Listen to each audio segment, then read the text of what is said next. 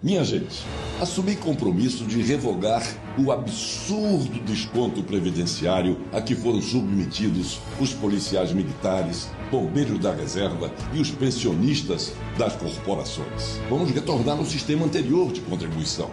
Quem tanto dedicou sua vida para proteger a nossa família não pode ser vítima da fome voraz e insaciável do Estado. Essa realidade vai mudar. A segurança rural também será prioridade em nossa gestão. Os assaltos às propriedades no campo ficarão no passado. Como governador, vou implantar uma política de valorização para todos os que fazem parte da segurança pública. Vou convocar os aptos do concurso da Polícia Militar. Esse é compromisso meu. Vamos juntos, por Alagoas e pelo Brasil.